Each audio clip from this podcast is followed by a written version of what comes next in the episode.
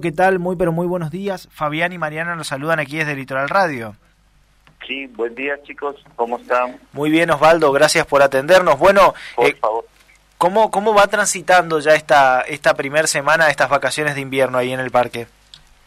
Bueno, venimos con un número de visitación importante. Justamente este fin de semana eh, nos visitaron más o menos unas casi 450 personas, Ujú. eh, muchos de ellos en carpas, motorhome y seguramente algunos se alojaron en el pueblo. Mm. Este registro por ahí no contamos, pero sí eh, del parque muy buena la visitación. Eh, es interesante, Intendente, cómo eh, este turismo de naturaleza, el ecoturismo ha ido creciendo después de la pandemia, ¿no? Digo, eh, comparativamente, ¿cómo, ¿cómo vienen siendo los números, digo, en estas últimas temporadas para, para el parque y, y qué podemos encontrar hoy? Mira, hoy hoy promediamos mensual de 900 personas. Sí. Eh, por lo general, antes de pandemia, eh, los registros se hacían los fines de semana. Ahora no, es de lunes a domingo. Ajá. O sea, eh, se repartieron más. Eso es lo interesante. Eh, ya todos los días tenemos visitación. Y bueno, las actividades que pueden hacer dentro del área, eh, tenemos un bicicenda, que eso sí eh, puede o alquilar en el pueblo la bici o traerse. No contamos con bici para alquilar dentro del área. Ajá. Después tiene los cuatro senderos, el Yatay, Yeroga, el histórico y el botánico. Eh, en la zona estamos, contamos con camping, con lugar de acampe, lugar de motorhome, eh, parrillas, baños con agua fría y agua caliente, bueno, y, y iluminación, por supuesto. ¿El- ¿Hay algún tipo de, de- en esta cantidad de visitaciones, de registros y las personas que llegan al Parque Nacional eh, son más de la zona NEA, de otras zonas del país, de Buenos Aires o turismo internacional? Mira, estamos teniendo registro de Chaco, de la provincia del Chaco. Salta, la, eh, también Jujuy, Río Negro, mucho de Córdoba, Buenos Aires, Santa Fe, Misiones y algo de, de internacional, europeo, más el número. Pero igual tenemos visitación de la zona, o sea, todo lo que es el interior de Corrientes, de las demás localidades. Eh, ¿Tiene eh, costo la entrada al parque? Digo, eh, ¿qué precios manejan en ese sentido? Usted mencionó eh, baños con agua fría, agua caliente, el camping, más o menos, eh, ¿qué precio están manejando?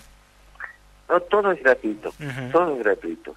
Eh, no se cobra nada, bueno, por ahí voy a tirar un chivo. eh, hoy contamos con una pequeña proveeduría, un mini kiosco, ¿no Ujú. es? Un kiosco, mini kiosco, eh, contar con lo básico, carbón, eh, papel higiénico, aceite, gaseosa, Ujú. galletitas. Bueno, eh, hoy tenemos esta, la suerte, el año pasado fue la inauguración, así que la apertura, digamos, la habilitación del mini kiosco. Eh, ¿Y en cuanto a por ahí. infraestructura, Intendente? ¿Cómo En cuanto a infraestructura, digo, en cuestiones que, que estén trabajando para mejorar, para, para esta temporada, para este año. Mira, nosotros el año pasado se inauguró la mega obra para el parque, que fue el tendido eléctrico.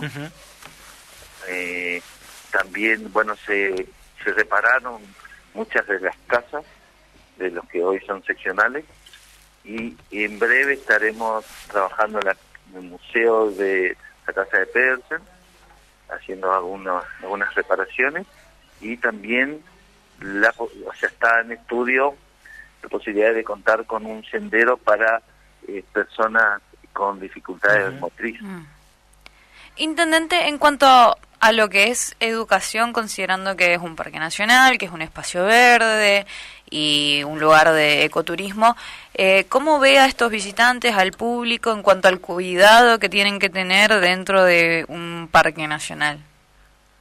Mira, nosotros por el momento, al no tener un número todavía elevado, eh, es como que todavía no vemos impacto, pero gracias a Dios, las personas que no visitan eh, siempre preguntan dónde arrojar sus residuos, por lo general muchos de ellos vuelven con sus residuos, igual tenemos lugares para depositar, eh, siempre lo que pedimos es que si pueden regresar con sus residuos, mejor.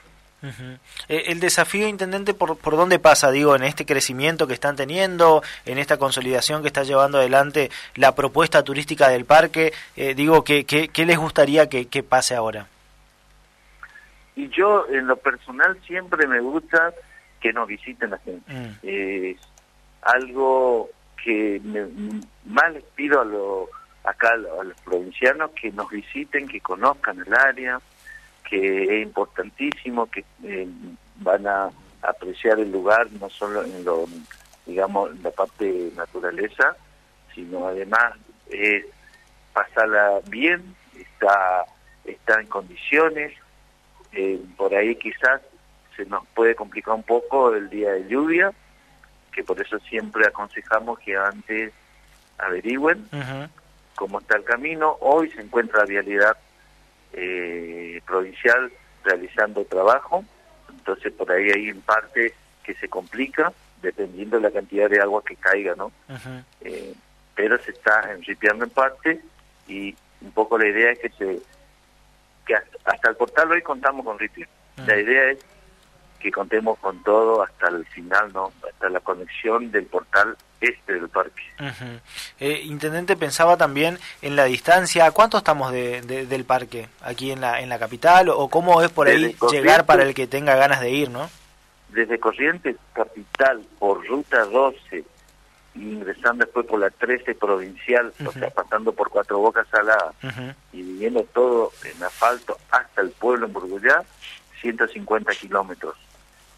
Desde Burgullá Pueblo a el parque, 22 kilómetros.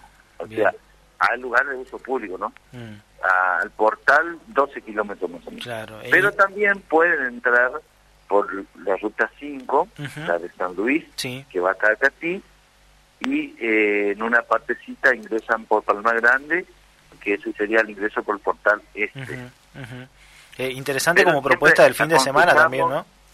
¿Cómo, repito? Qué interesante como propuesta de fin de semana, digo, en la, en la cercanía. Claro, sí, conocer el pueblito pintoresco de Palma Grande, que es, hermoso.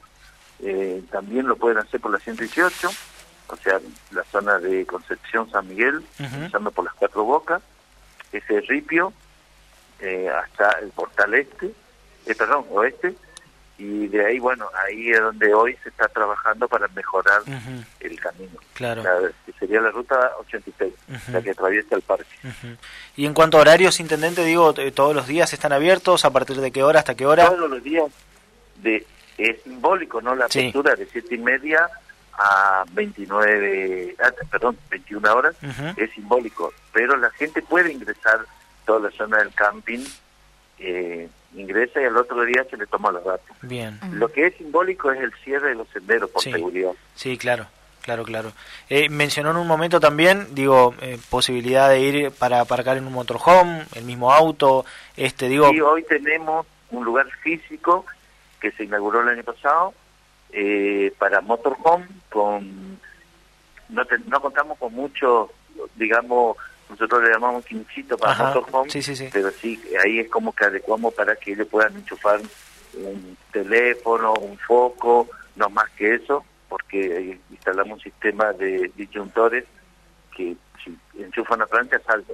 Mm, está bien. Eh, con esa protección siempre le aconsejamos que por favor solo usen para la carga de teléfono o eh, algún foco. ¿viste? Claro, Igual está todo iluminado el camping, eso es por una cuestión de seguridad. Además, ahí vive un guardaparque en la zona de camping de uso público. Bien, Intendente, le agradecemos el tiempo, ¿eh? ha sido muy amable y éxitos para lo que resta de estas vacaciones. esperamos, bueno, que quieran. Perfecto. Están todos invitados. Gracias, Intendente, muy amable. ¿eh? Por favor. hasta luego, hasta luego. Hasta luego. Ahí pasaba el Intendente del Parque Nacional en Burucuyá, ¿eh? Osvaldo Miño, charlando.